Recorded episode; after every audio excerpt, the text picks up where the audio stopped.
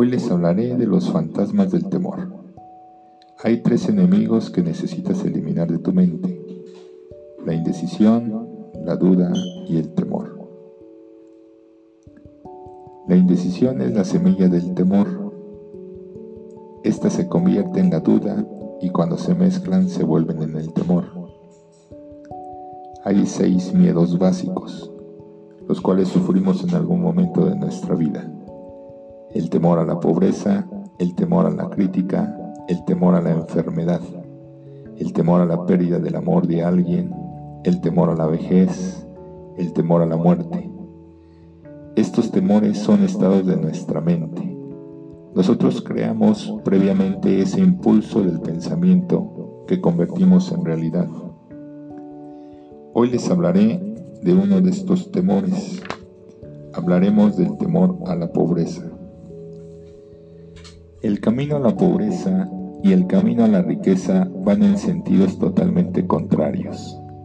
Si tú vas camino a la riqueza, deberás negarte a aceptar cualquier circunstancia que conduzca a la pobreza. Y hablamos de esa riqueza en los planos espiritual, mental y material. ¿Sabías que el camino que conduce a la riqueza es el deseo? El temor a la pobreza es un estado mental, nada más.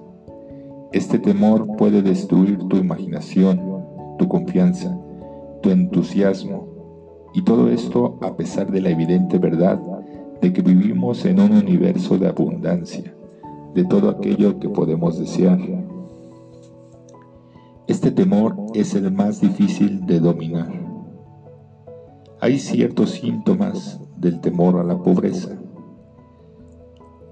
La indiferencia, que podríamos ejemplificar como la pobreza mental y física falta de iniciativa, falta de imaginación, falta de entusiasmo.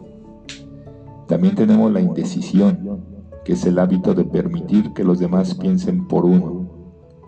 La duda, que son justificaciones y excusas, disculpar los propios errores.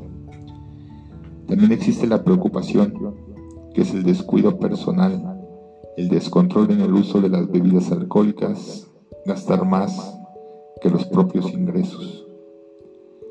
Tenemos también la preocupación excesiva, que es pensar y hablar del fracaso, en lugar de concentrarse en los medios para alcanzar el éxito. Este pensamiento último, que es el pensamiento del pesimismo, se conduce a la indigestión, al estreñimiento, a la mala respiración y a una mala disposición. También existe la postergación, que es la costumbre de dejar para mañana lo que debiste hacer ayer. Mañana les hablaré sobre el siguiente temor que es el de la crítica. Nos vemos.